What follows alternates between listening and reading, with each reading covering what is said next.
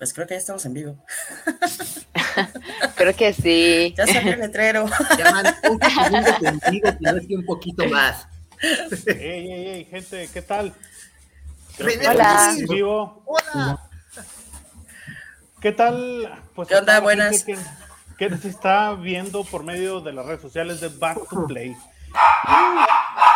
A todos, eh, Con Chucho incluido. con chucho incluido allá en el fondo. Es para darle acá. el ladrido del perrito emocionado por acá, disfrutando Back to Play también, ¿cómo que no? Primero que nada, déjenme, déjenme darle la bienvenida a todos mis compañeros integrantes. Se encuentra con nosotros el día de hoy Edna Castañeda. ¿Qué tal? Tania, ¿cómo estás? Hola, muy bien, muy contenta de estar aquí acompañándonos. Y pues a dar que hay mucho que comentar, muy emocionada. Gracias, René.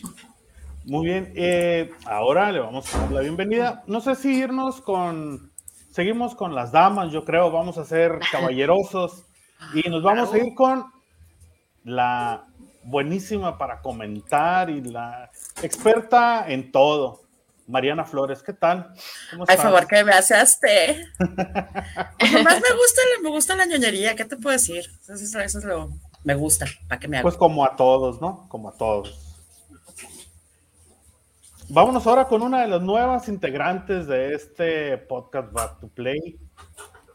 Edna Vaquera, ¿qué tal? Desde el norte, igual que Sí. Desde el Así Norte, es. ¿qué tal? ¿Cómo estás, Edna? Muy bien, aquí todavía son las 6 de la tarde, con mucho calor, y es la primera vez que estoy aquí. Muchas gracias. Y pues con el acento bien marcado, ¿cómo no? Sí, claro que sí. Yo creo que todos. Todos, todos. Vámonos con, pues ahora nos vamos a ir por edades. Y como yo soy el más chiquito, me voy a quedar Ay, a lo sí, último. no, no, no, vámonos. eh, ¿Qué tal, mi querido Josué Morúa? ¿Cómo estás? Se, me- se nos congeló aquí. Cuesta Josué, ¿qué tal, qué tal, qué tal? Hola, ¿qué tal? ¿Qué onda, qué onda? Este, emocionado, ¿no? Totalmente en vivo. Totalmente en vivo. Totalmente en vivo, sí. Emocionado. Este, también nos acompañan esta tarde nuestro querido amigo y experto en cómics y en muchas cosas, Mike Miguel Ángel Salazar. Hey. ¿Qué onda, Mike? ¿Cómo estás? Sí. Desde la ya Mike, fría Nogales. Nogales, Sonora, efectivamente. Mucho gusto a todos. Es también la primera vez que estoy en esto. Y pues hay de verdad mucho, mucho, mucho de qué hablar. Y todo acerca de series, videojuegos y demás cosas. Entonces, sigan la transmisión con nosotros. Y, y sí, experto en historieta, aquí. Y aquí una ventana rarita que se nos está viendo. Porque en los, en los, eh, vamos a enviarle también todos un gran, pues saludo a nuestro compañero, a nuestro compañero Amauri que está en los controles. Bueno, hola. Amauri, no lo-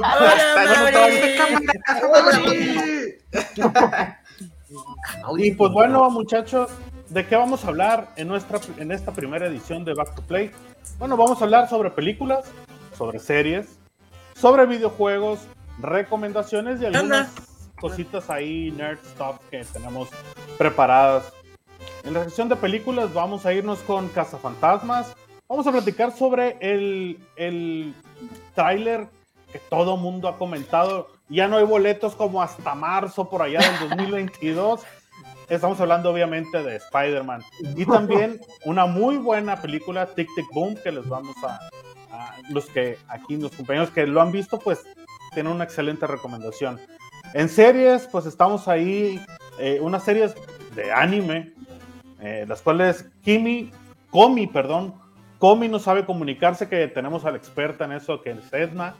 Eh, Demon Slayer, que pues es una serie que les digo, no tienen presentación el día, en estos días. Demon Slayer es de las franquicias número uno que hay en el mundo. También, ahí sí, una personal mía, ahí les va, JoJo's Bizarre Adventure, que se acaba de estrenar su nueva temporada por medio de Netflix con esto Notion. Y de ahí nos vamos a los videojuegos, donde vamos a hablar de, del GTA Trilogy, que pues ha sido todo, vamos a ponerlo así, para irnos con, pala- con palabras un poquito suaves. Ha sido un desmadre el trilogy. Este, Sí. y pues bueno, vamos a recomendar un poquito más de cosas y vamos a hacer también algunas cosas de libros, cómics, etcétera. Esto es el podcast de Back to Play, más bien Back to Play podcast y en, en este momento pues vamos a iniciar. Muy bien amigos, vamos a iniciar. Y yo sé que para nosotros, los un poquito más grandecitos, definitivamente estas últimas semanas en el cine han sido, eh, pues fue bastante buena con, sobre todo con una película que a mí en lo personal me gustó bastante. Eh, Fantasmas o bueno, Ghostbusters Afterlife. Eh, una película pues que salió hace unas tres semanas y pues yo vamos a platicar un poquito de detalles. Me gustaría saber quién de nosotros ya la ha visto. Mariana, Miguel Ángel, Safo. pues Edna, Edna, Tania y Josué. Pues ansiosos de poder verla, la pero todavía no. Bueno, vamos a empezar. Oigan, ¿quiénes han visto de los que no han visto esta nueva Afterlife? ¿Han visto anteriormente eh, las, eh, las anteriores? Vamos a Ah, hablar sí. Las canónicamente Por supuesto, eh, la, la Cazafantasmas 1 y 2 y también, pues bueno, el como remake intento que se hizo hace unos tres años con puros protagonistas femeninas. Eh, ¿Qué se imaginan que puede ser esta, o más bien para los que no la han visto, qué se imaginan que es esta nueva versión? Edna, ¿qué te puedes imaginar de esta? Pues a lo que he visto en los trailers, ¿no? he visto que se trata como de una nueva generación de cazafantasmas con los niños de Stranger Things. Entonces como que me dio la, la idea de que es algo nuevo, ¿no? Pero igual como que... mm, como que con las cosas anteriores también, porque ya vi también sale el carro, los Proton Packs, y dije, ah, a lo mejor es para una nueva introducción. Es la única idea que tengo. Josué, ¿qué onda? ¿Qué, qué, qué sabes de Cazafantasmas hasta el momento? Pues eh, sé el final, sé que aparece un personaje pues que ya no está, ¿no? Este, en forma de, fantasma. si ya la vieron, pues ya sabrán de qué me refiero. Este, yo lo, yo lo llamaría como una conclusión, no creo que vaya a haber más en- en un futuro, no sé, a lo mejor un remake otra vez, este, pero sí lo relacioné un poquito como con Stranger Things, como por eso de los de los niños, este, sí me gustaría verla, la, la neta sí me llama un poquito la, la atención, este, y pues eso, más que nada. Tania, ¿a ti qué ha te, te parecido? ¿Qué piensas de la franquicia de los cazafantasmas? Eh, ¿Te ha parecido lo que has visto bueno? ¿Crees que ya pasó su tiempo quizá? Eh, ¿Te llama la atención esta nueva película o, definitivamente te es algo así que te pasa ahí de noche? No, no, al contrario, creo que está emocionante, demasiado diría yo. Primero que nada porque pues es una película que ya tiene sus añitos, pero se volvió un clásico. Entonces, eso primero, ¿no?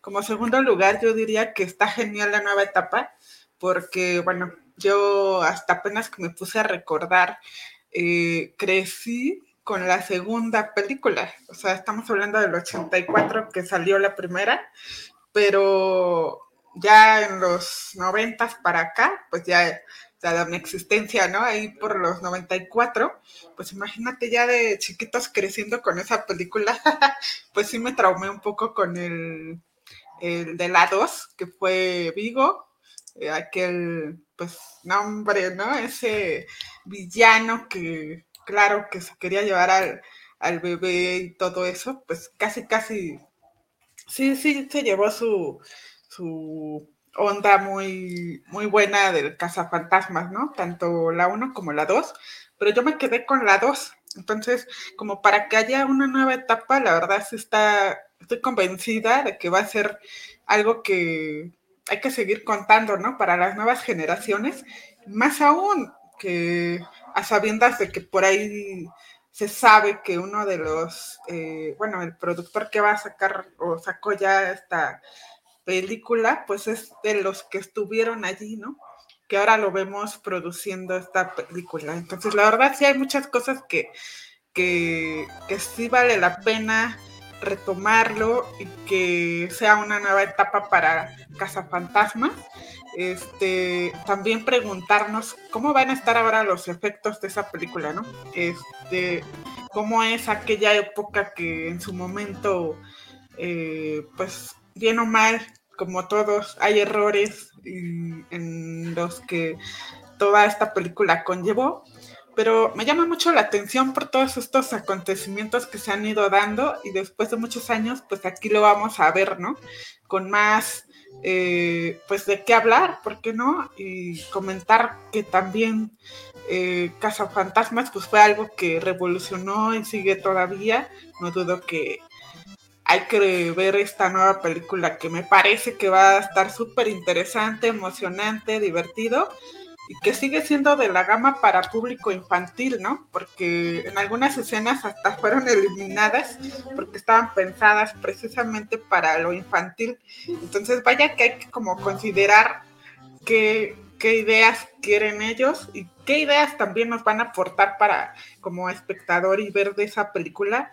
Claro que se va a sumar más cosas, cosas de para los cuates, los amigos, y por qué no, ¿no? Estamos para eso comentarlo aquí en esto de Back to Play René, pues claro que sí, que nos sigan contando qué más hay con los compañeros, ¿no? Para saber si o no la recomiendan. Y bueno, les voy a dar unos pequeños datos de, antes de entrar ya más en materia a fondo, eh, les voy a comentar que la fecha de estreno en México de Cazafantasmas, el legado, el nombre de aquí que se le dio en Latinoamérica, fue el 18 de noviembre del pasado, del pasado, pues de ahora, de este año. Y tiene como reparto a, obviamente, Paul Rudd, que pues Paul Rudd ahorita en lo que se mete es hit. El hombre anda con todo. De hecho, es recientemente llamado el hombre, tiene como 51 años y fue nombrado el hombre más sexy del año. Entonces parece que es como el extraño caso de Paul Rudd en lugar de Benjamin Button, donde se va haciendo más y más y más joven. Está Paul Rudd, McKenna Grace, que es eh, la nieta de Egon y quien, la verdad, esta actriz se lleva la película totalmente. Está también Finn Wolfhard, que pues sale en, Stranger Things. Está también Logan Kim, otro de los niños del nuevo reparto, que, del nuevo reparto, perdón, que también eh, se lleva la película. Y pues bueno, un cast eh, totalmente pues entre juvenil y tratando de darle un aire fresco a la franquicia. Mariana, ahora sí, cuéntanos tu opinión sobre Cazafantasmas el legado ¿Qué te pareció? ¿Cumplió con las expectativas de un, eh, de un, de un fan de Hueso Colorado como podremos ser quizá nosotros los que nos tocó un poquito la época de Cazafantasmas? Sí, yo, crecí con, con Ghostbusters, o sea, yo, o sea, yo soy una generación ya bastante más atrasada. Este, ahí me tocó ir a ver al cine para que te des una idea. En aquellos entonces cuando eran cinesotes, o sea, sí. sí. Uh, obviamente vi la 1, vi la 2, mm. crecí con ellas, para, en aquellos entonces no había juguetes, o sea, básicamente no, no, había, no había tanto acceso a cuestiones como hay ahorita.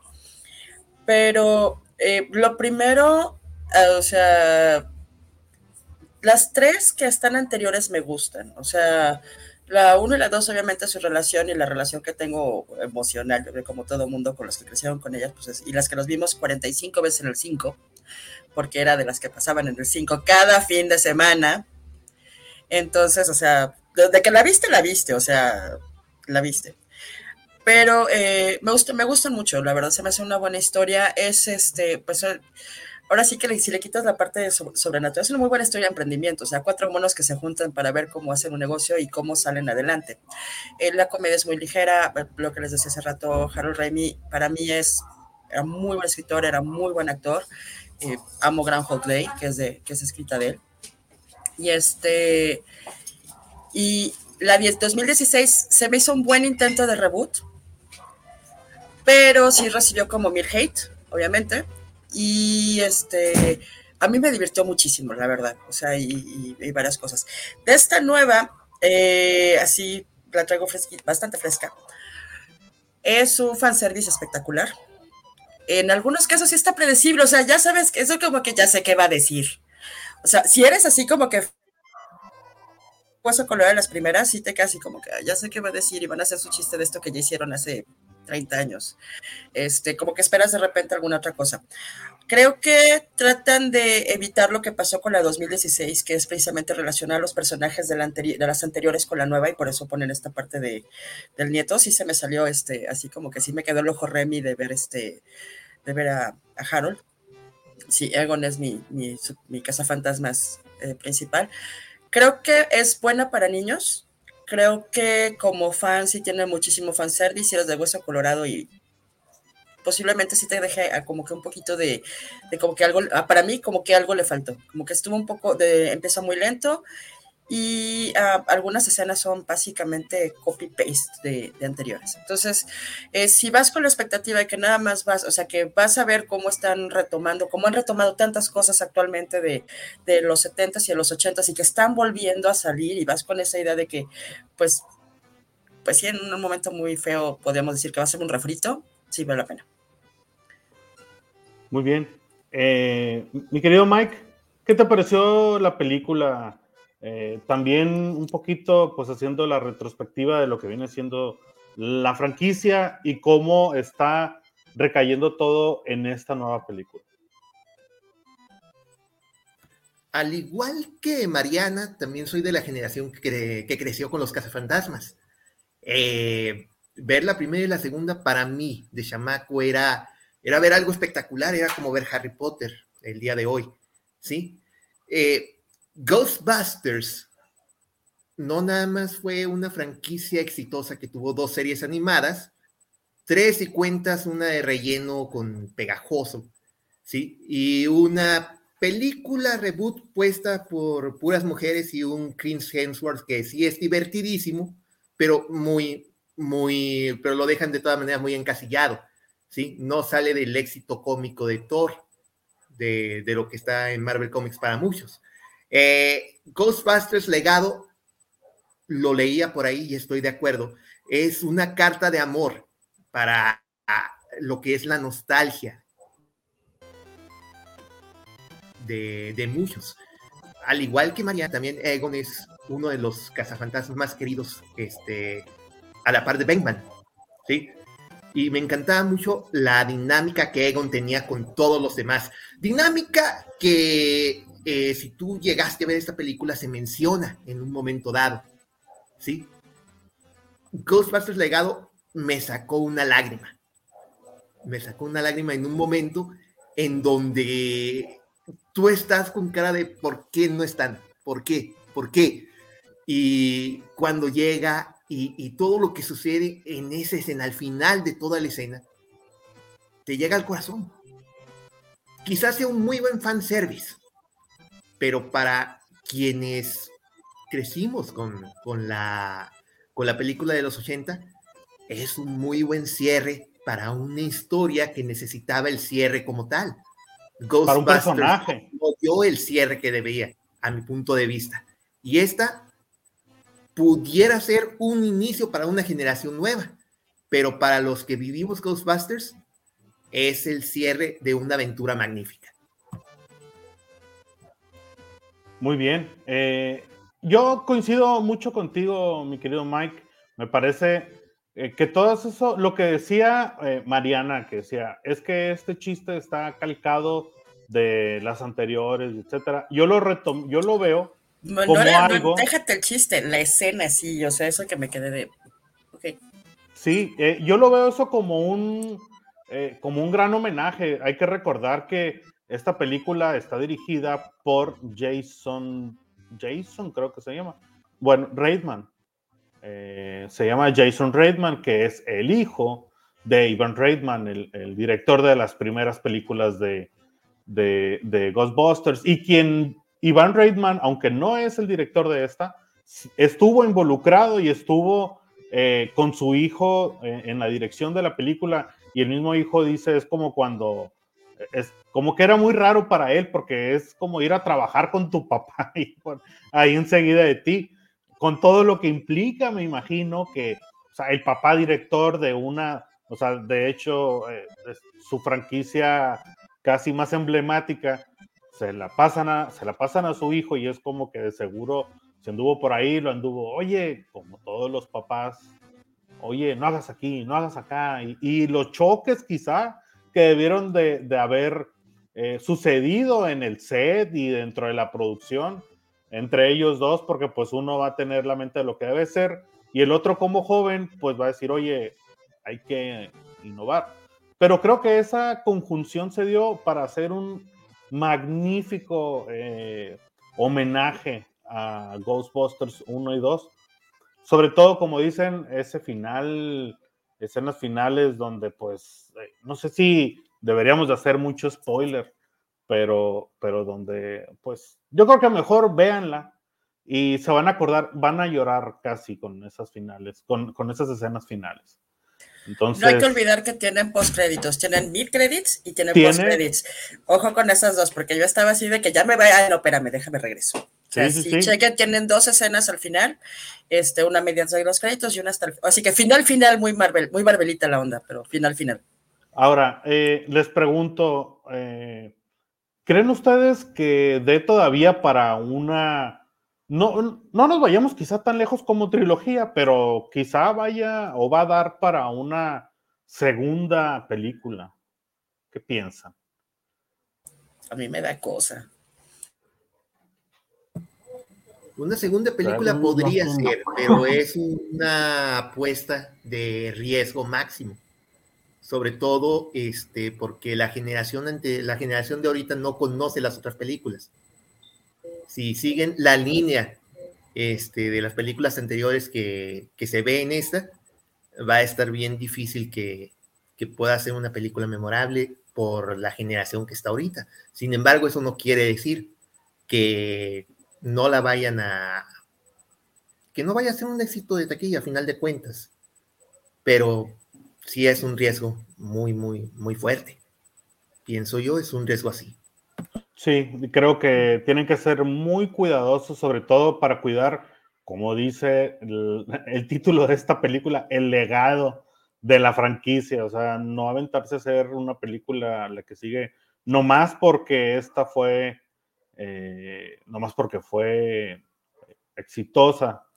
Eh, bueno, Edna, eh, Josué, Tania, ¿ustedes también creen eh, que Ghostbusters es algo que debe de continuar?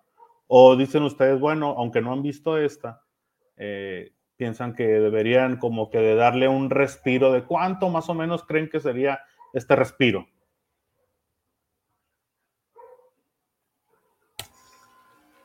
Bueno, es que son muchas cosas, ¿no? En primer lugar, retomando lo que tocamos el tema de, es que Spider-Man, o sea, estamos hablando que es un personaje eh, realmente que marcó también a muchas generaciones, pero vayámonos no tan lejos, si es que existe esta de, eh, claro, la de Spider-Man No Way Home, pues claro que hay como todo un dilema allí, porque yo no sé ustedes, pero a mí la verdad, desde que salió el nuevo actor o sea, no sé, me quedó como con muchas dudas. O sea, como que no he tenido esa oportunidad de conocerlo bien en un ámbito que a lo mejor en esta película ya lo vamos a ver más de cerca, como es un poquito en eh, la idea o no del panorama de esta parte del porque luego muchos se enredan y dicen, ¿cómo? Hay otro actor y otro y otro, pero este, marcando ahí desde la parte de que salió donde estuvo Tobey, ¿no? Pues ya como que desde ahí yo me quedé ahí y esperaba ver algo más de él, ¿no? Pero pues yo creo que soy de la idea de que hay que darle chance, este, de que claro que sí puede ser una película muy taquillera, vaya, si es que ahorita se está uno mencionando que sí va a haber o no una trilogía, y que enhorabuena, pues mm, sí hay como muchos aspectos que se toman ahora que vi el tráiler, ¿no? Este, pues claro que sale mucha emoción, muchos efectos, mucho todo, pero lo que más me encantó es que, por ejemplo, eh, además de que están saliendo ahí también rumores de quiénes son o no los villanos que van a salir, etcétera, pues eh, recién vi el video por ahí detrás de cámaras donde sale Doctor Octopus que se reencuentra con los brazos, ¿no? Y eso para mí fue así como genial, porque digo, wow, pues en esa película fue donde me, me quedé emocionada. Y, después de años para acá, creo que fue del 2004 para acá, ¿no? No sé bien. Este, realmente eso fue lo que impactó mucho, ¿no? El reencontrarse con como que ese amor de, ah, mis brazos, ¿no? Así. y creo que, pues, imagínate, ¿no? Cuántos de los que sí fuimos fan de esa película o de quedarnos allí. Entonces creo que sí vale la pena darle chance de conocer al actor y de, ver qué, más nos traerá, ¿no? De este, Marvel. Y claro, como comentabas, René, pues hay que ser eh, cuidadosos para también dar una buena crítica y decir, va, sí, sí las quiero ver y vamos a seguir conociendo, a ver qué más expectativas hay, ¿no?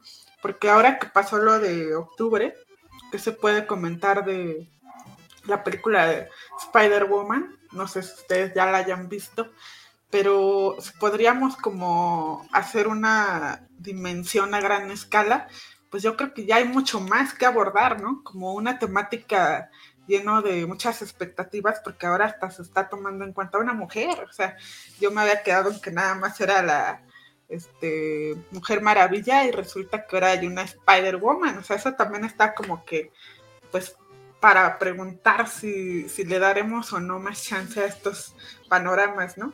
Igual, adentrándonos a los demás eh, detalles, que por ahí también se dice que ya no va a estar el actor del Duende Verde, pero este, pues también a mí me dejó con esa intriga de, wow, quisiera volver a verlo, ¿no?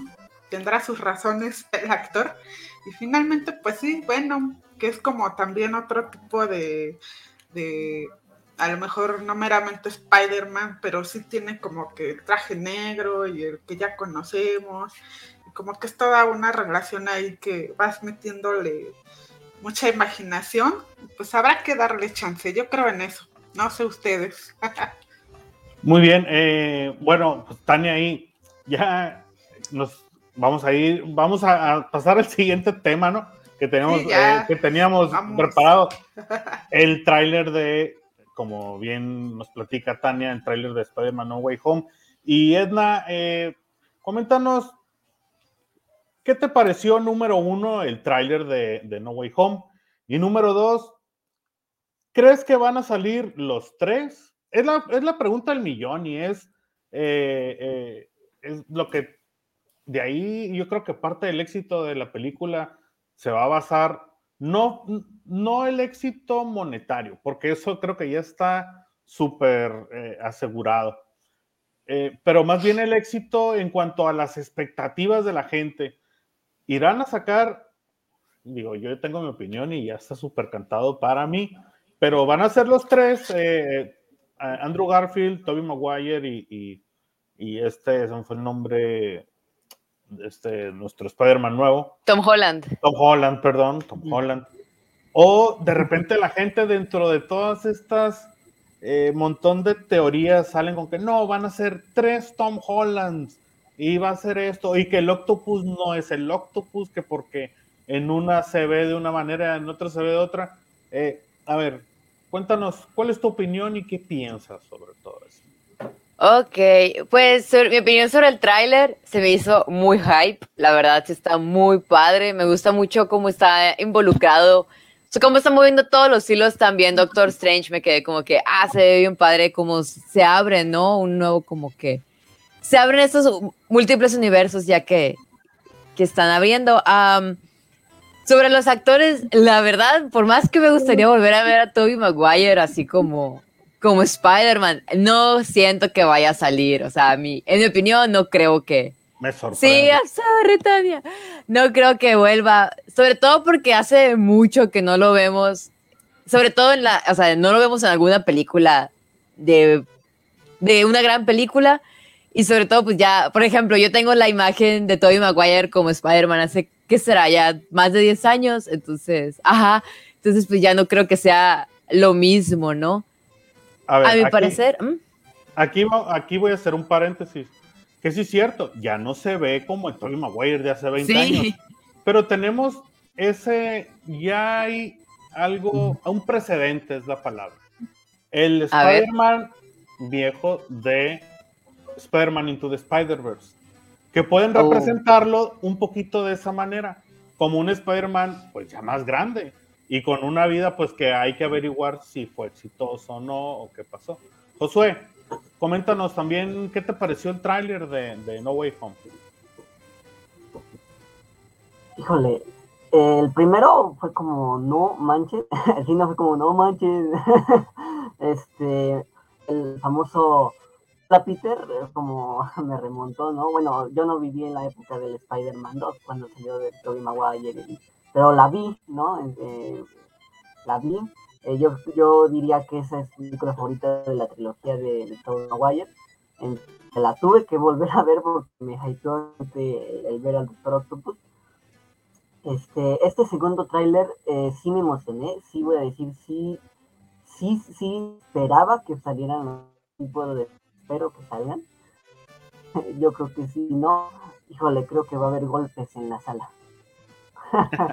Yo diría, ¿no? Bueno, ya lo subo antes, ¿no? Este, Peor que fila de tortillería, caray. Sí, no, sí los espero con ansias. Este, algo que sí quiero eh, como resaltar, no, eh, ya eh, cambiando de los eh, seis siniestros, no sé si se puede hablar, eh, no creo que sean seis, son cinco, ¿no? Eh, no sabemos si va a salir Venom, no sé si va a salir otro villano aparte, no sé si va a ser Mistio, no sé, ¿no? Pero eh, lo que investigué fue que antes eh, siguieron Spider-Man, eh, Amazing Spider-Man 2, en el- la escena post crédito sale esta idea de los seis siniestros, ¿no? Eh, se canceló desafortunadamente y pues creo que tomaron la, la oportunidad necesaria ahorita, ¿no? Este, y pues sí me, me hypeó totalmente, sí la espero con ansias, no logré comprar los boletos a tiempo, pero este, pues sí, la, la espero con ansias, sí me, sí, lo repito totalmente, sí, sí me, sí me gustó, sí me hypeó, este Doctor Strange ahí como que dicen que no es, que sí es, que es este Mephisto, ¿no? Ya todo es Mephisto hoy en día. Este, pero pero sí yo sí tengo como una expectativa un poquito alta. Espero no decepcionarme. y Eh, pues sí me espero a ver qué, qué sucede este 15 de diciembre. 16. Mariana Miguel, Aquí se estrena perdón, José. Aquí se va a estrenar antes, Ah, ¿eh? ya, un día o dos días antes. Eh, Mariana y, y Mike, ¿qué Exacto. opinan de este tráiler? Agárrate con el rey, Mike. Yo pido segundas. Entonces me, me cedes el espacio por el momento. Arráncate con el rey, yo pido segundas. Igual yo comento tantito más, pero ahí tú eres el chido. Fíjate que el tráiler está muy ambicioso. Los dos tráileres son ambiciosos. ¿sí? Te muestran buena parte de la película, desafortunadamente, cosa que un tráiler no debe de hacer. Mm, Pero es mercadotecnia, es, es, este, es comprensible.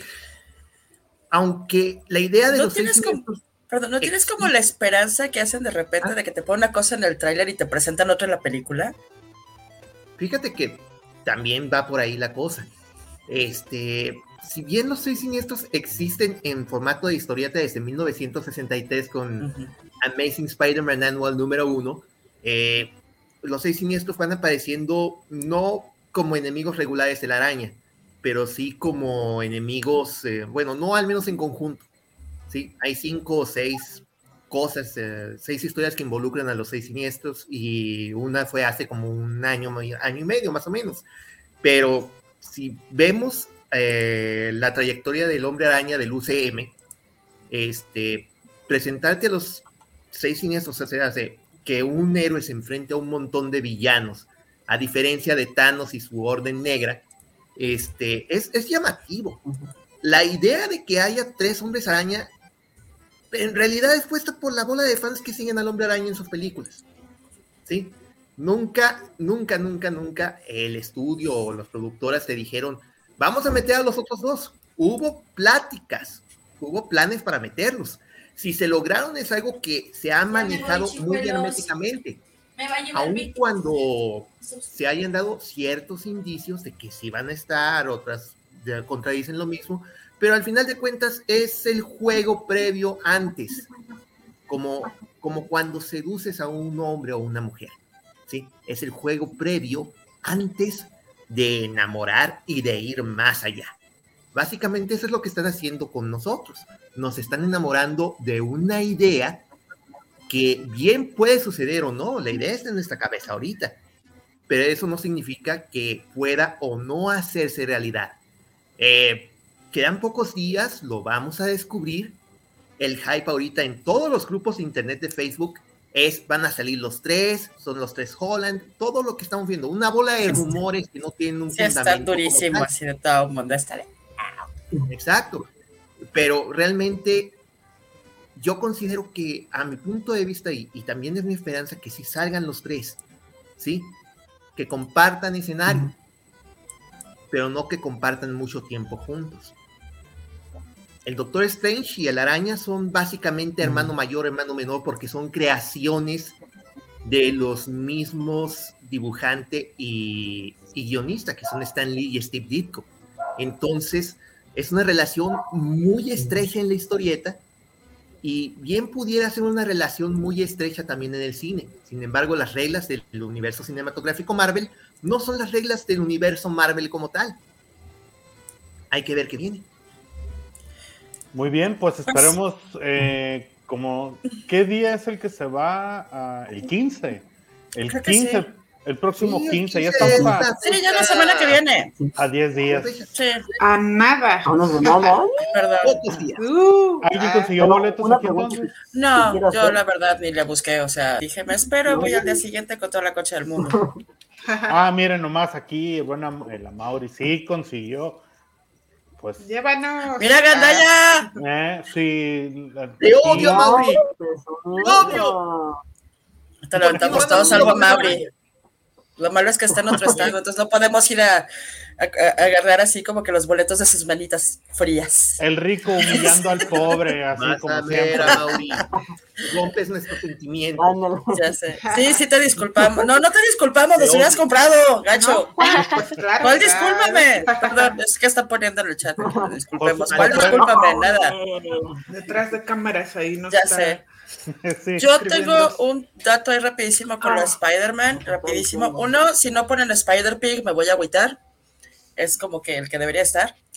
Eh, y la otra es que si ha habido como chismecillo detrás, así de que van a hacer otras tres películas. A pesar de que Ah, Holland se le sí. acaba, a pesar de que Holland se le acaba el contrato, ya, ya para el parecer Zendaya también está como que no, si yo ya.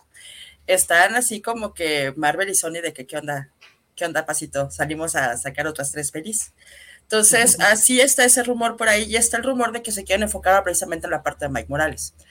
A nivel personal, yo estoy así como que a ver qué pasa, porque no creo que, no creo que Doctor Strange a Mephisto. Mephisto es un zapato que va a salir en la, en la parte izquierda de la pantalla. o sea, ya todo el mundo es Mephisto. Entonces, ah, no, no creo que sea, pero sí creo que va a estar bastante interesante y le va a dar un- una muy buena vuelta de tuerca lo que es el- la cuarta, esta cuarta etapa del MCU, ¿no? Que, que está poniendo sabrosa, las series han estado buenas. Este, y así. Hawkeye está muy linda, me está sorprendiendo, está muy agradable y como por el personaje muy humano, realmente me está, me está gustando. Yo creo que, que hay que, quizá, vamos a tocar el tema de Hawkeye, yo creo, en, en- en nuestro siguiente podcast la siguiente semana. Eh, Me gusta la idea. Pero, y sobre todo nos va a dar tiempo de que se, de, de que se desarrolle un poquito más la trama, como para platicar Sí, un pues, poquito va a ir más. a la mitad. de ella. Entonces, pues bueno, eh, vamos a continuar eh, con nuestro podcast del día de hoy y nos vamos a ir ya a series, que en este caso eh, no vamos a hablar tanto de live action, sino de anime.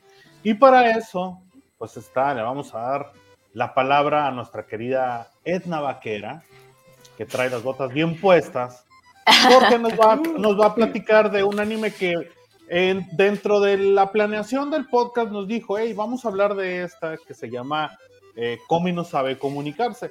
Yo en lo personal no tenía, eh, no sabía sobre ella. Y a partir de que ella la menciona, eh, durante la semana varios se, se animaron a verla y ya hubo ahí varios comentarios, comentarios perdón.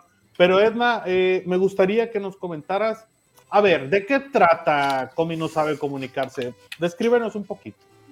Ok, ah, un poquito de background es que esta serie empezó como pues en manga hace en 2016 y desde que empezó empezó a agarrar mucha mucha popularidad. De hecho me tocó ver en internet así de repente que pasaban pedacitos del manga y se volvían virales, entonces tenía ya traía mucho seguimiento esta serie y pues apenas la, la va retomando OLM Studio, que son los que hacen ahorita todas las series de Pokémon desde los 90 hasta ahorita. Y pues trae muy buen valor de producción, no sé si lo han visto. Y está en, en colaboración con Netflix, entonces ya empezaron a tener una gran audiencia, ¿no? Y pues esta serie la hizo Tomihito Oda y se trata básicamente de Komi. Komi Shoko es una muchachita, vaya, que sufre, de, vamos a decir, de ansiedad social y no puede comunicarse, ¿no? Entonces ese es su problema. Su sueño es hacer 100 amigos y pues es como todo el trayecto que vemos de cómo Komi va logrando hacer su primer amigo, que es el protagonista, que es Tadano, creo que se llama, y pues a partir de ahí, ¿no? De eso se trata. ¿Dentro de, dentro de qué género podría clasificarse eh, este anime? Porque pues anime y de ahí vámonos al bajo mundo de los subgéneros del anime que hay. Casi hay infinitos géneros que el si el Echi, el de mechas, el de normal, el shonen, que pues Naruto, Dragon Ball y etcétera. Y luego que están los de deportes, los que son los Spokon y están los musicales. ¿Dónde queda? ¿En dónde lo podemos poner esta, este anime?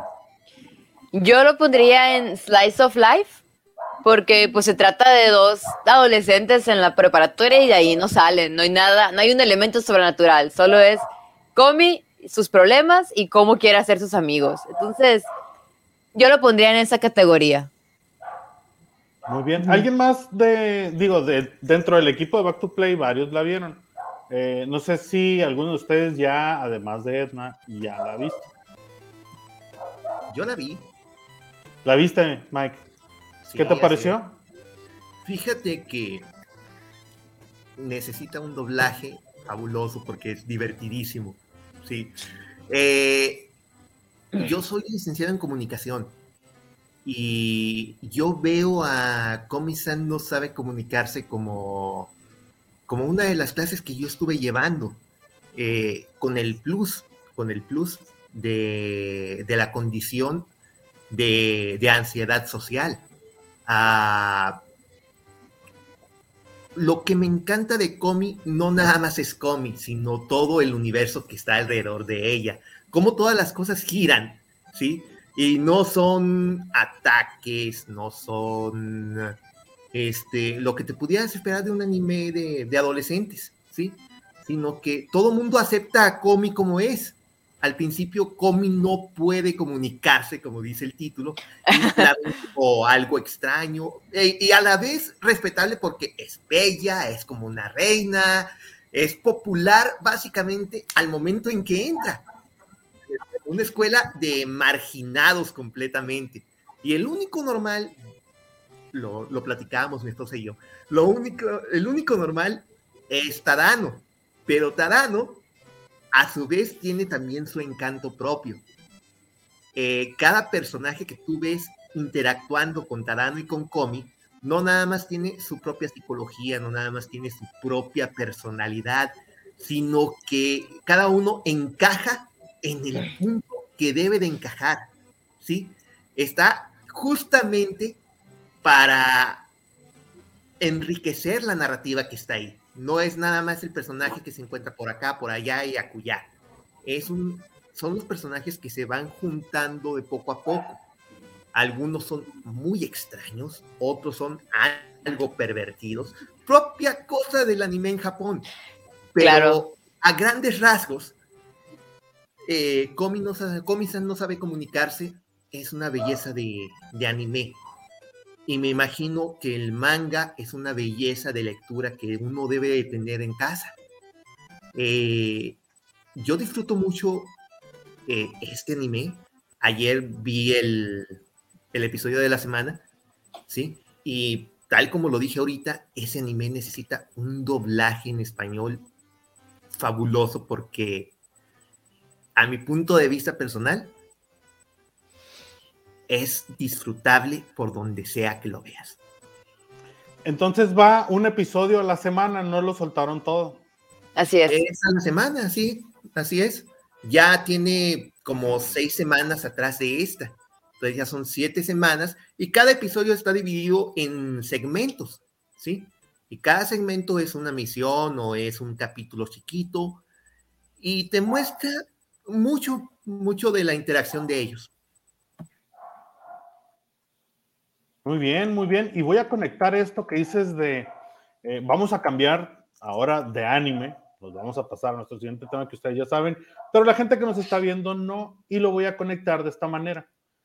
Este anime del que vamos a hablar salió el primero de diciembre y me hubiera gustado a mí que se hubiera soltado un capítulo a la semana, porque es imposible no verlos todos, no los vi de golpe, me resisto a verlos todos de golpe, porque es algo que a mí en lo personal eh, me encanta, o sea, voy a, a, vamos a ver, póngalo, lo voy a poner de esta manera.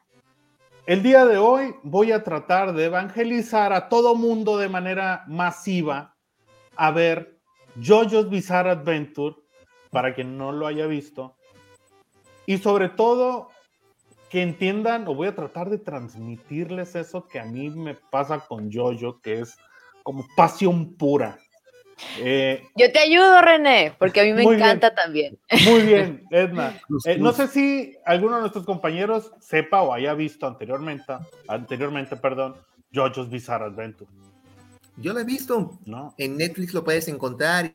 Ajá. eh, apagaste tu micrófono, Mike, algo le aplastaste. Oh, ya, ya, ya. Perdón, perdón. Gracias, René. Yo, como te comento, lo he visto y hace como una semana terminé la, la primera temporada de Jojo, ¿sí? Con Jonathan Joestar como este, el, el principal Jojo del momento. Todo el génesis de la historia. Eso que acabas de, de ver es como la primera, o sea, quisiera regresar en el tiempo y ver por primera vez, otra vez, JoJo's Bizarre Adventure, eh, que es Phantom Blood, esta primera parte, con Jonathan. Y es que, bueno, síguenos platicando, Mike, eh, sobre tu impresión de esa primera temporada.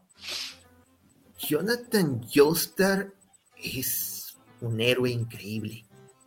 Es un héroe increíble desde el momento en que realmente el mundo se le viene de cabeza por las acciones del padre, ¿sí? Que en sí él no es responsable de lo que sucede en el marco temporal en que, en que Jonathan Joestar eh, vive, ¿sí? Él no es responsable.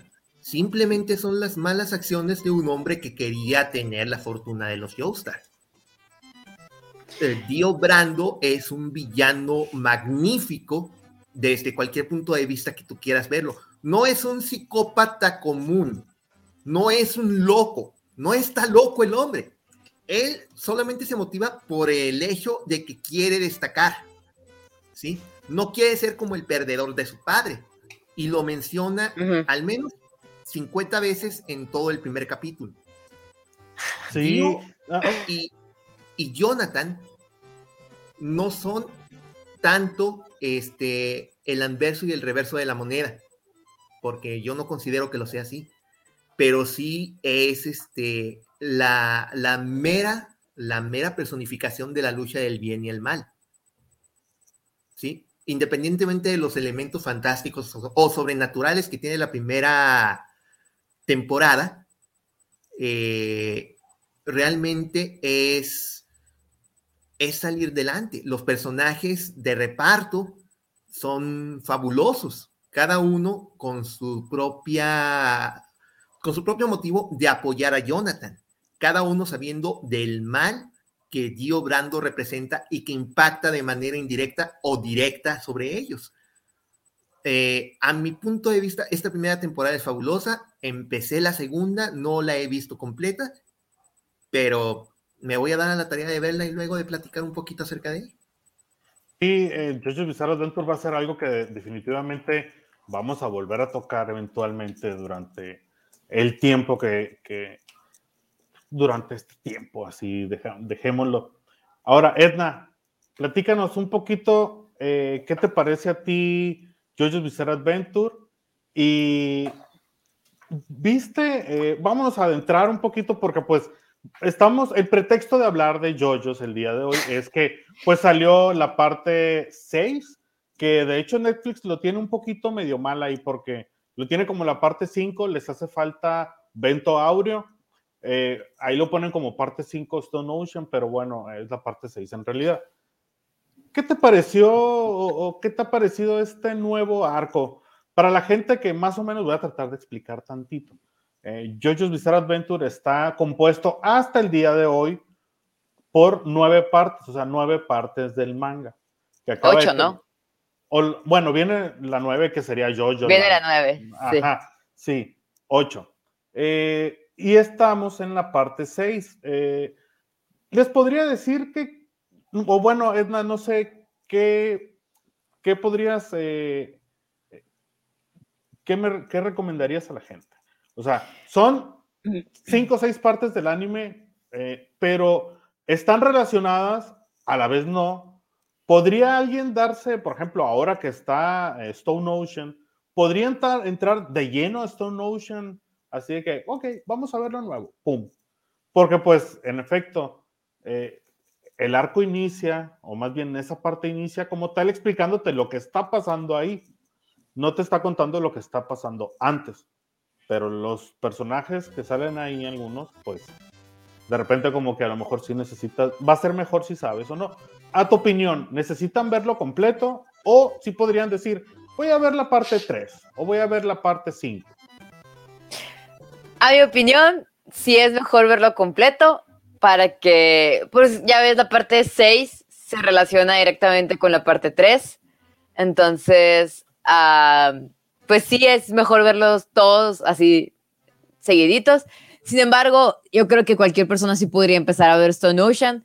Eh, cada parte de Jojo es lo padre, pues tiene su propia historia contenida, no necesitas tener el super contexto detrás. yo solo diría que las partes 1, 2 y 3 probablemente ocupas tener el contexto. Sin embargo, la parte 4 es contenida, la parte 5 no, no afecta nada, la parte 5 en las demás partes. La parte 6, un poquito de contexto detrás, pero la puedes ver y ya con eso terminas, terminas lo que es el universo principal de los Joestar, ¿no? Eso también es lo, lo más importante de esta parte. Y yo creo que si pudiera resumir más que nada yo sería, como lo dice el mismo título, ¿no? Es la muy extraña aventura del Jojo en, en ese momento, ¿no? Ajá. y, y, ya lo viste completo, Stone Ocean. Ya lo leí y ya terminé también el anime. Ok. Nomás para la gente que no conoce eh, o que no se ha adentrado en esta parte 6, Stone Ocean. Haz de cuenta, platícanos el tráiler. ¿De qué trata Stone Ocean? Ok, sin spoilers, el tráiler yo creo que sería eh, Jolene Cuyo, que es la hija de Yotaro, que es el protagonista de la parte 3. Es como, ¿cómo lo pongo? Voy a decir... Le hacen un 4 ahí. ¿Mande? Le, le ponen un 4 ahí. Sí, es como, ¿cómo ella termina en prisión? Porque si empieza ella, empieza en la prisión. Y los enemigos que se van encontrando en la prisión y cómo eso tiene que ver con sus, los enemigos viejos de su padre. Es decir, los que vienen desde la parte 3 vienen acarrándose hasta ahorita. Entonces, ella cómo va a terminar con este mal que está sobre la familia Joestar y ella cómo va este, vaya a marcar el destino de los Joestar a partir de ahí. Sí, sí, sí. Y bueno, eh, ya por último, para terminar con el tema de JoJo's, yo se los súper recomiendo. De seguro yo voy a, voy a empujar en un futuro cercano para seguir hablando de JoJo's y tratar de evangelizar a todo mundo que pueda llegar y tocar y yo, yo, yo, yo, yo, yo, yo, yo, yo, yo, para todos. Igual que el hora, hora, hora, hora, hora, y yo, yo, yo, sí. De que lo, bueno es que es la primera de tres partes. Esta la, eh, que acaba de salir Stone Ocean, entonces yo creo que sí hay bastante para platicar. Palabras clave, referencias musicales, referencias de actores y de cultura pop, moda. Y poses. Eso es hay muchas poses. muchas poses. Pues bueno, es así, bueno, vamos a, cambiar de tema. Ahora sí, eh, terminamos con nuestra recomendación de series. Y ahora, Josué, Platícanos eh, ahora cambiando drásticamente de tema porque recientemente salió eh, GTA Trilogy, Grand Theft Auto Trilogy. Vamos a hablar de videojuegos. Y ha sido de veras un desastre total. ¿Nos podrías explicar un poquito qué es este desastre que está pasando? Híjole, Pues primero que nada yo puedo decirlo, ¿no? Yo tuve esta expectativa de que pues va a ser...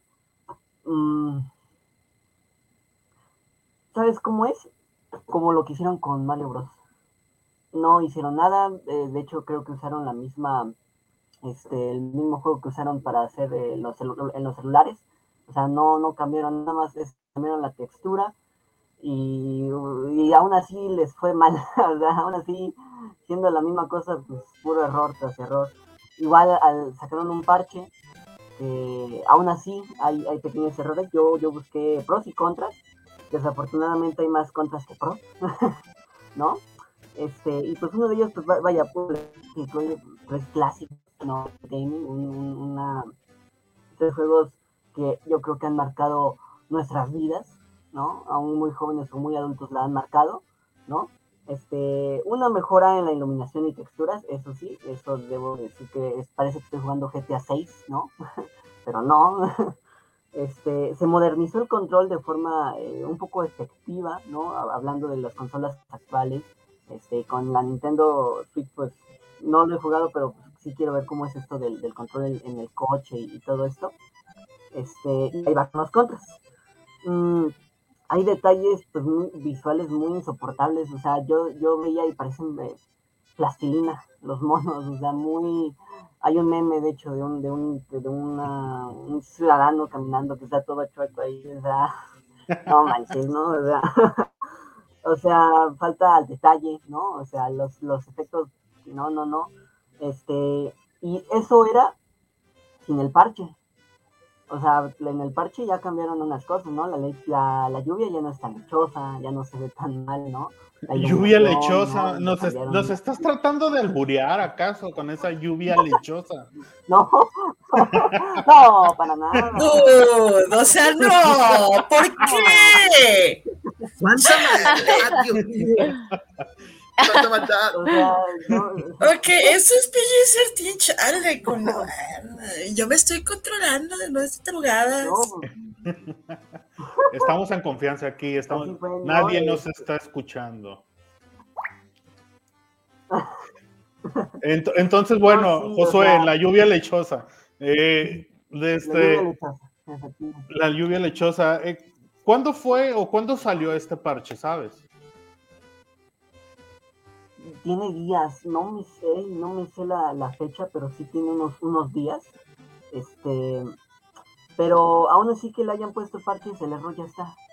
O sea, aunque ya hayan modificado o mejorado, el error ya está, ¿no? O sea, la marca de la mancha va a estar ahí, ¿no? Desafortunadamente. Salió el primero de diciembre, ¿eh? El primero de diciembre, muchísimas gracias. Sí, ya unos, unos días.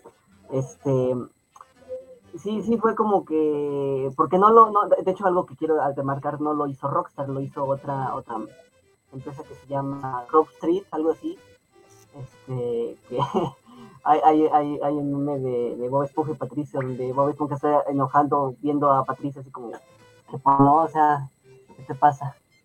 Normalmente este, Este- este tipo de trabajos de remasters eh, no los hace la compañía madre, por así decirlo, que sabemos que en este caso el que tiene la propiedad de, GTA pues es Rockstar. Y en este caso también, ahorita mencionabas el caso de Nintendo, creo que no fue tampoco Nintendo directamente quien hizo el de, el de Mario. Este, ese es un trabajo que normalmente se, se le subyuga a otras empresas, ¿no? Y que a veces sale con unos resultados, tengo la impresión más o menos, si lo ponemos en un 100%, como el 55% de las veces no sale tan bien y el otro 45% sale bien. De este, ¿Qué ves tú en el futuro de, la, del- de este, Josué, de, de esta edición eh, de GTA?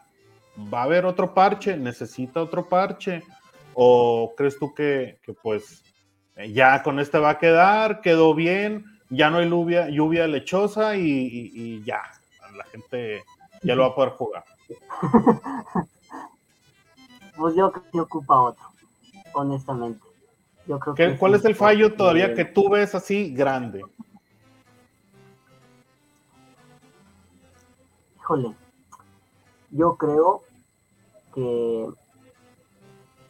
el- la textura, yo, yo diría que esa, esa parte, o sea, creo que aún tiene- pueden mejorar, yo creo en parte, o sea, pudieron haber, o sea, tienen el poder, por así decirlo, de, de hacer eh, un GTA V con sombras super K. Entonces yo creo que eh, como que ese, ese efecto realista un poco más, yo creo que lo pueden hacer. O quién sabe, ¿no? O sea, a lo mejor... eh, no sé, esta es una idea eh, guajira, a lo mejor volver a hacer los juegos, ¿no? Pero, pero no sé, yo, yo creo que, yo creo que eso es lo que deberían de, de- mejorar, ¿no? Yo creo que los gráficos, porque todavía aún teniendo este parche se ve mal, se ve muy mal. Muy bien, muy bien. Pues bueno, esperemos que próximamente puedan mandar ese parche nuevo, que deje de haber lluvia lechosa o no vaya a ser alguna peor, cosas peores como lluvias doradas o cosas así, pues nadie las quiere. Entonces, eh, vamos a cambiar de tema. Vamos a dejar de- este tema. Vamos a dejar el albur, espero yo, no sé. Mariana. No, Perverso. no, carnal. tienes por- No, no, no, no quiero decir, no quiero decir nada. Yo, este, yo, yo me espero al siguiente tema, que vamos, creo que vamos por recomendaciones. Este, pero hasta ahí. Bueno, y vamos a empezar con recomendaciones en general, de lo que quieran. Tania, coméntanos, ¿qué nos quieres recomendar? Eh, no sé, algo, por ejemplo, que ahí viene ya la época navideña y a lo mejor algunos de nosotros tiene pues un novio o, do- o 70, no sé, de este, ¿qué, qué le regalarías a, a un novio o a los 70 que tengas ahí o a los, no sé, 20? Ah, hombre, pues está canijo, ¿no? Ay, no salen muy caros, ¿eh? O sea, que les dales un chocolate a cada vato y gracias por participar. Mira que, exacto, ya lo dijo. Marianita. ¿Para qué me adelanto? Pero mira que sí hay muchísimo que recomendar. Créeme que con quien quiera estar con una, pues es más que suficiente. Pero este, pues no nos pongamos exigentes, ¿no? Yo creo que ahí hay que ver, echar bien, bien eh, la miradita a las pelis, porque creo que es también como dices, ¿no? Una temporada rica para disfrutar el mes el cierre de año y por qué no hay una película que ahorita está creo que se estrenó si me ayudan no me acuerdo cómo se llama empieza con D que se ve así como el desierto y no sé qué tan Dune. eso ¡Dunas! Yo tengo un tatuaje de ellos desde hace años. Los amo, es de mis series favoritas. Es ah un- genial es- entonces es- ¿qué es onda? un- ¿Sí la recomiendan? Es un tema, es un tema que de seguro vamos a tocar en próximos podcasts. Yo no- Eventualmente. no lo he visto, Es Pero- muy larga, ¿no? es, es- son demasiadas cosas las que hay, son muchos libros los que hay que están basados en muchísimos. libros, Ok, de hecho, Tiene, hay que María. verla. muchi- sí, son- tiene muchísima historia. Es, sorry, es de mis series de ciencia ficción favoritas y he leído tanto las precuelas como las secuelas. O sea, soy fan, sorry. O sea, fan de. Tengo tatuajes de. Guau, Así, a ese nivel. a ver, a ver. A ese nivel, a ese Es- nivel. Sí, tengo. Ay, este, no sé si se alcanza a ver. Oh, sí. ¿Se acuerdan del el choro que se aventa el chavo de No debo tener miedo? Es la letanía contra el miedo de las Bene Gesserit, la tengo acá y tengo, este, ya hay dos frases, una de los Fremen y otra de los Bene Gesserit, que también Oh, tengo. loco. Ah, Sí, no, yo soy fan from hell, lo lamento. Este, en mi Twitter van a ver que incluso está parte de la letanía de los mentats, es como, como estoy. O sea, todo el choro ese grandote es la letanía de los mentats. Sorry, ya me callo. Ahí está. Pues Tra- tra- René, si no la has Soy visto, hay que verla, ¿no? Hay que Está, está bastante decente, la- está bastante decente. O sea, de hecho, mi esposo me preguntó, ¿dónde crees que acabe en esa primera parte? Y yo en tal lado. Y efectivamente él acabó y yo sí, pues es que es como que muy obvio que ahí es donde termina esa parte del clima. O sea, y que, y de ahí se van a seguir. Pero bueno, ya, yo, sorry, soy fan from hell. Sí. Genial, entonces ya está en la lista, ahí está para que la veamos. Para que la vean. Y, René, por favor, ahí sí la puedes ver conmigo, estaría genial. Vale la pena, o sea, realmente vale la pena. Creo que es una adaptación bastante decente. Yo la vi de una manera muy escéptica, porque ah, desafortunadamente soy el típico que va al cine y hasta eso no venía en el libro. Pero está muy bien adaptada en general. Muy Vale, bien, vale. muy bien. Pues ya nos quedó claro que, que es la recomendación de Tania, pero Mariana trae un nivel Ya, arribitivo. todo. Pero no la spoileen, por favor. Un nivel arribitivo. O sea, el libro es de sesenta y tantos, o sea. Ah, De hecho, de ahí sacaron cosas para Star Wars, o sea, si mal no me acuerdo. O sea, Sí, de, ahí- de ese- ahí- de ahí viene el asunto de la especie de Star Wars y varias cosas. O sí, sea, sí está, está basadón. es muy sabido que Star Wars está basado ciertas cositas en Dune. Pues, pero bueno, vamos a nuestra siguiente recomendación y vámonos con Edna. Edna, ¿qué nos puedes recomendar esta semana? Pues yo como estoy más enfocada en el anime, me iría sobre la nueva temporada de Demon Slayer, que ya está saliendo, creo que si no ya salió el primer capítulo, apenas va a salir mañana o pasado. Eh, se ve muy padre, la verdad, sí soy fan de Demon Slayer y no spoilers porque no he leído el manga, pero sí estoy esperando a ver qué viene este arco del Distrito Rojo. Sí, esta semana ya dices que empieza. O sea, ya debe de haber publicado un capítulo el día de hoy ya con el nuevo arco. Salen los domingos, según yo. Híjole, no estoy seguro, ¿eh? Yo normalmente los animes los veo el domingo en la tarde. Que yo ya sé que los que sigo en la temporada, que son eh, Dragon Quest, obviamente. Bueno, es que no quiero contar yo porque nos lo soltaron todos de un golpe.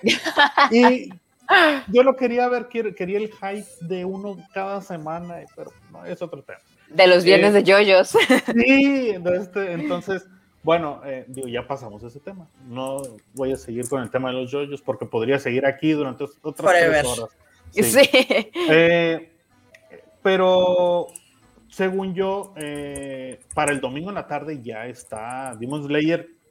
Ya, ya, ya lo tiene. Bueno, por lo menos Crunchyroll, ya no sé si tienen alguna otra plataforma, ya sea de las de paga o de las de ahí con calaverita de, de pirata. Entonces, eh, como, no sé si mencionarlas, eh, anime FLB y esas cosas. Que yo sí me fijo mucho en la calidad de lo que estoy viendo y tienen algunas buena calidad y otras mala, pero no me arriesgo, mejor pago Crunchyroll y ya lo tengo como 10 años pagando. Bueno, eh, pero bueno, muy buena recomendación Demon Slayer y, y, pues quienes no lo hayan visto, definitivamente es algo que tienen que ver. La película es Está en Netflix espectacular. también. La película y, y como tal, la, la franquicia está en Crunchyroll, en Netflix, en Funimation, está en todos lados. Entonces, pues bueno, vámonos con el buen Josué. ¿Qué nos tienes para esta semana, mi querido buen Josué, sí. sobre recomendación? Pues, eh, primero que nada quiero mandar un saludo a Chucho, ¿no? Ay, ya andamos ahí con los saludos. Ay, ay, ay, ciérrale el ojo ya, Este- hombre. Ciérrale el ojito. No, pero este, yo creo, Estoy súper haciendo que ya ando, ando medio metido. En, el, en, el, en los GTA, ¿no? Ahorita que salió esta trilogía, empecé a ver los, los anteriores. Este, me estoy echando el Liberty City Stories. Yo creo que es, es bueno recordar como lo, lo, bueno que era Rockstar, ¿no? Yo creo. Este, entonces sí es una recomendación muy padre eh, porque es un juego no muy, o sea, conocido sí, pero que haya grupos donde hablen de él o que haya pláticas o videos extensos sobre su historia, pues no, no, la neta, no. Entonces yo creo que es un juego que sí podríamos analizar, ver, este, y, muy, muy recomendable. Sí me estoy pasando horas, muchas horas de diversión ahí, este, con, con la mafia. Este, yo creo que eso sería. Está en, en Android, en móvil, entonces, este, está barato. En, en Android creo 79 pesos y aquí en el iPhone 179. creo que en 100 pesos más o menos de diferencia. Entonces sí está muy, muy, muy recomendable. Muy accesible, muy accesible. Y ahorita que dices, digo, otra de las cosas de Yoyo, todo es una referencia. Y ahorita acabas de hablar ahí con la mafia, entonces. la mafia. Edna sabe lo que estamos hablando. Mariana, cuéntanos, ¿qué nos vas a recomendar esta semana? Híjoles, yo recomiendo dos, este, dos de las cosas nuevas que ha puesto Netflix. Una que si no la han visto, que está, creo que no ha pasado tan acá, no, no he visto muchos comentarios al respecto, que es Inside Job. Si les laten las ondas conspiranoicas y burlarse de ellas, es este, está muy, muy entretenida, es una serie bastante corta, yo me la aventé en un domingo, en la tarde, así, o sea, está bastante divertida, eh, mucho, mucho humor negro, entonces está, está divertida, o sea, es una cuestión totalmente de cuestiones conspiranoicas y, y mucha burla detrás. Y la otra, si no la han visto, que acaba de salir la temporada, segunda temporada, si mal no me falla, es The Way of the House Husband. Es buenísima. Es un tipo que es este, ¿cómo se llama este? La mafia japonesa se volvió. Yakuza. Ajá, es un vato que es Yakuza, gracias. Es un vato que es Yakuza, pero la cultura japonesa está bien chistosa, bueno, no chistosa, o sea, simplemente es una cultura diferente. El asunto es que muchas mujeres que se dedican a la parte corporativa, digamos, no se casan porque tienen que sacrificar, bueno, o sea, se quedan en casa o son, son mujeres corporativas, o sea, esa parte ya la vemos mucho en Agretsuko.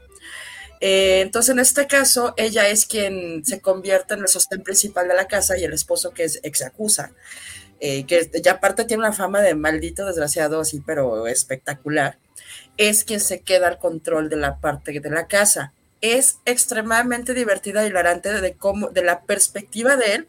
Hay un capítulo en particular que si lo pueden ver, que es el del yoga, que te mueres de la risa, porque él tiene una parte, o sea, tiene una vista muy particular de la parte del yoga contra la escuela de yoga a la que está yendo. O sea, yo a mí la agarré sapeando un día así como que ¿qué tiene de nuevo Netflix? Y francamente me, me, agarró, me divirtió muchísimo. Son las dos recomendaciones que, que tengo. Eh, las dos son muy humorísticas. Uh, no recomiendo la parte de Isa Joe para niños. Eh, the Way of the House Husband sí la recomendaría más o menos como ya como para también para adolescentes y adultos.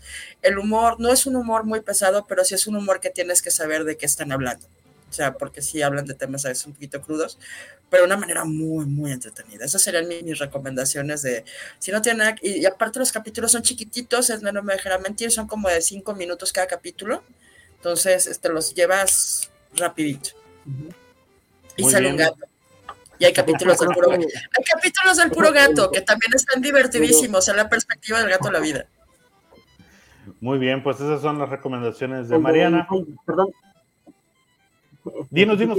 Ahí, creo que el, el, el, productor de Inside, Inside Job es el que creó Gravity Falls, eso sí. Yo lo que... relacioné un poquito como Rick Morty. Ah, sí, ajá, sí, creo que sí está relacionado. De hecho, había una serie que acaban de sacar de también del planeta, un planeta de perros, que me llamó la atención. Y me llama la atención precisamente porque uno de los creadores, que según yo es Dan Harmon, había metido, pues está, está, haciendo community, había metido la idea de hacer un programa de un planeta de perros.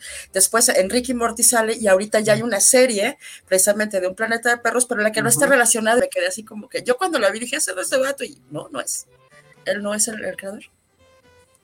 Okay, alguien le gustó okay. la idea y la tomó y corrió con ella. Muy bien, muy bien. Pues bueno, vámonos, mi querido Mike. ¿Qué onda? ¿Qué nos vas a recomendar esta semana? De seguro traes algunas cositas. Sobre todo, tú que eres tan literario, tú eres una persona fina, que el señor lee. Entonces, Eh, díganos, ojalá tuviéramos nuestra copa aquí como para alzarla en nombre del señor Mike hasta Nogales. ¿Y qué nos vas a recomendar esta semana? Quizá no es algo literario, pero de seguro es algo bueno. La palabra canta. Decían por ahí, hace mil millones de años. Probablemente Mariana Sí. Era, era, era un comediante. ¿Quién era este? Era. El papá de, Golo- de Gomis, ¿no? De- era, Héctor Suárez. De hecho, No, era Alejandro No es cierto, era Alejandro Suárez, sí, el de la palabra canta, y salía con un smoking y con una capita y su sombrero de copa. Exacto, en la carabina de Ambrosio. La carabina de Ambrosio. No manches, eso tiene, es de los 60, 70. Lo sé, O sea- a mí me encanta, hombre. Pues que cuando la vida era en blanco, o sea, disculpen, lo que pasa es que pues uno que viene de cuando la vida era en blanco y negro, ¿verdad? Claro. Entonces, este, Quizá deberíamos de hacer un día un especial de pura televisión vieja. O sea, uy, hay unas joyas, no, No sé si se aventaron Space estás 99, viendo. es maravillosa. no, no, no, eh, espérense, nos estamos. No, nos soltamos, olvida, aquí ya nos quedamos. Espérate. El Vamos a señor, volver, a imagínate hablar un programa completo de Stanley Albaitero. Pácatelas y ahí el señor de Mario Besares tirándose al suelo, cayéndose la bolsita, todo lo que envolvía, todo, todo ese, esos programas noventeros, porque pues podemos hablar de cosas mucho más elaboradas, ¿no? De Estados Unidos y etcétera, pero se, o sea, en muchos Bueno, ver, aquí, en. México, Odisea Burbujas, por ejemplo, que quizás lo llegaron a, a oír, que era una, pues ahora sí que era la versión mexicana de Doctor Who, básicamente, para niños. O sea, todavía para niños.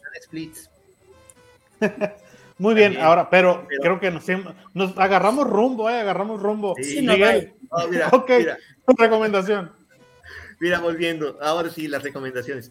Hay, hay tantas cosas padres que yo puedo recomendar. Si ustedes son este, fans de Batman, ahorita acaba de cerrar el evento Fear State, que agarró básicamente a toda la familia Batman de, de publicaciones en Estados Unidos, donde la mente maestra de este evento, y es un evento muy sabroso, en la mañana estaba leyéndolo completo en todas sus partes, y es un elemento muy sabroso.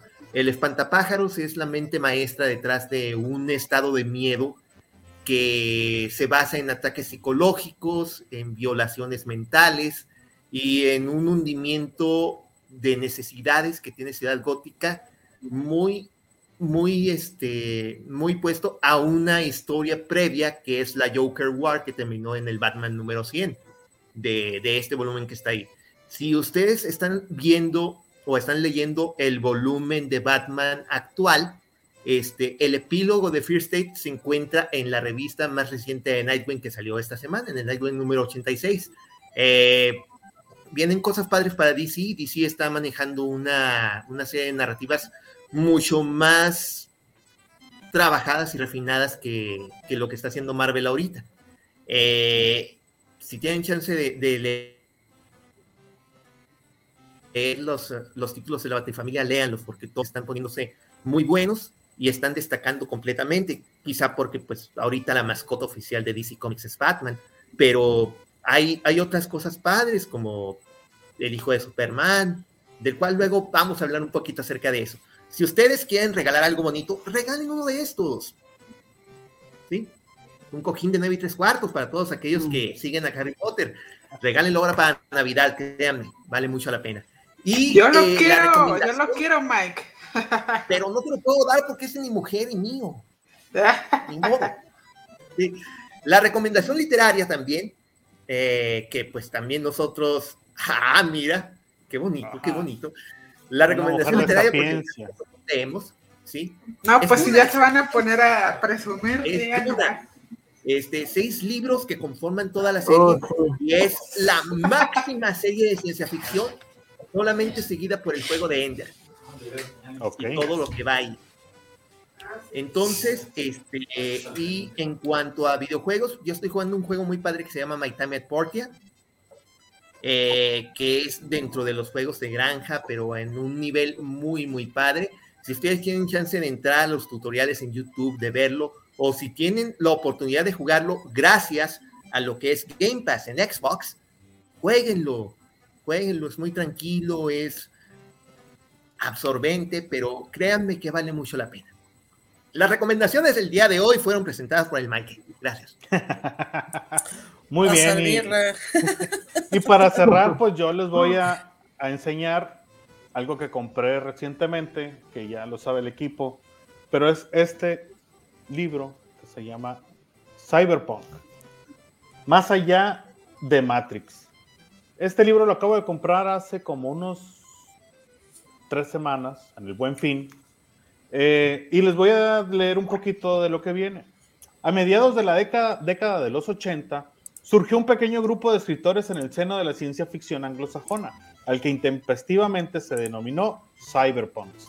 A partir de allí, el movimiento expandió su influencia de manera exponencial, basando su estética en la descripción encarnada de la problemática de nuestra realidad en un sin razón y en la posibilidad de cuestionar la idea del progreso que nos ha conducido a nuestro presente distópico. Entonces, pues es un libro eh, que viene tanto en bastante texto y te va mostrando como que la historia y te va mostrando eh, la manera en que fueron hechas algunas de las películas más representativas del género del cyberpunk y abarca desde producciones eh, occidentales como como lo es, o bueno, aquí viene, por ejemplo, hay un libro que se llama The Pseudo People, está Frankenstein también, que puede a lo mejor caber dentro de este género, hasta... Pues es que Frankenstein es la primera novela de ciencia ficción, entonces esa cabe donde la pongas.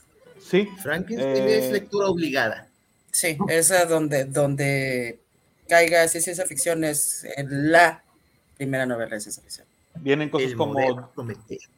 Dark City, hasta lo, bueno, obviamente una de las, de las obras maestras, Blade Runner, viene también, aquí veo eh, la naranja mecánica también, y muy interesante, viene todo, desde todo eso occidental hasta, obviamente, una de las obras maestras del cyberpunk, que es Akira, eh, la película de 1989, creo. Entonces, pues Horacio Moreno, Cyberpunk más allá de la Matrix, del Matrix, entonces, y sobre todo ahora que ya viene Matrix 4, que también a lo mejor vamos a hablar de ella, hay, yo creo quizá va a haber comentarios ahí cruzados, entonces también hay que prepararnos para ese eh, debate. Yo estoy en pleno, en pleno maratón, de hecho las estoy viendo, esta semana es lo que he estado viendo en, mis ratos, así como que Matrix, y me regreso a. Oye, acabo de ver apenas la 1 y la de Animatrix. Me faltan las otras. Muy bien, entonces, pues bueno, amigos, estamos llegando al final de este Back to Play podcast, esta primera edición.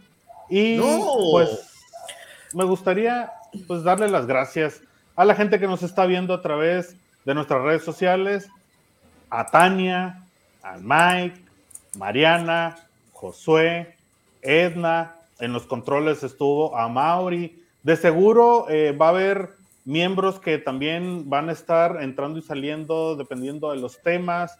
Ahí algunos de nosotros tenemos algunas fortalezas en otros temas y en otros, eh, otros en otros temas. Entonces, la alineación del Back to Play podcast eh, va a ser un poquito, puede variar, pero vamos a estar ahí varios vamos a estar pues ahí tratando de innovar.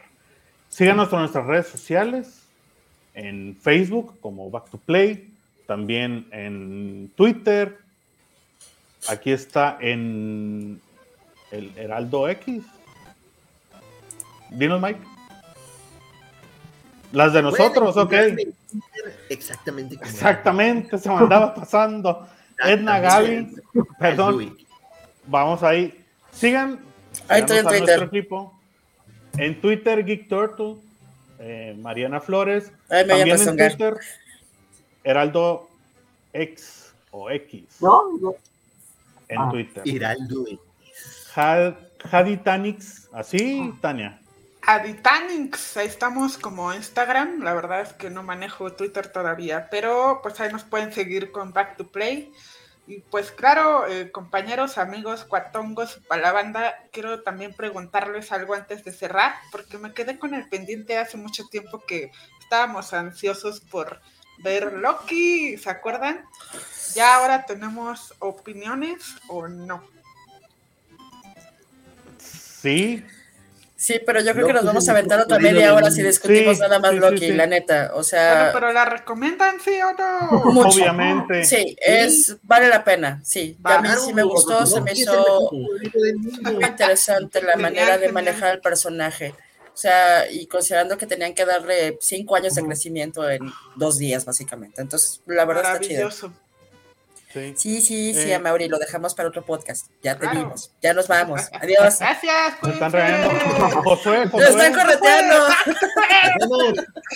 Josué, Josué, tus redes sociales. Ah, sí, yo, este, síganme en Instagram como Tontico, arroba Tontico en Instagram, muy chidos, dibujos, padres, así es.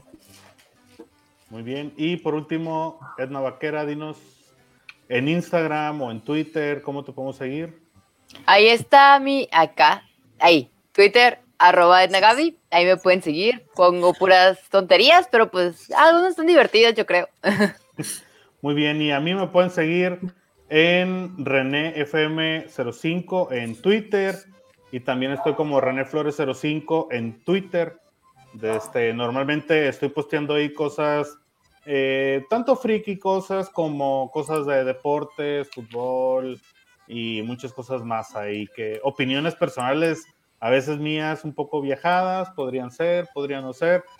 Esto de las redes sociales y la mente de cada uno es algo muy impredecible. Entonces, pues bueno, es así como les decía, hemos terminado este primer Back to Play podcast.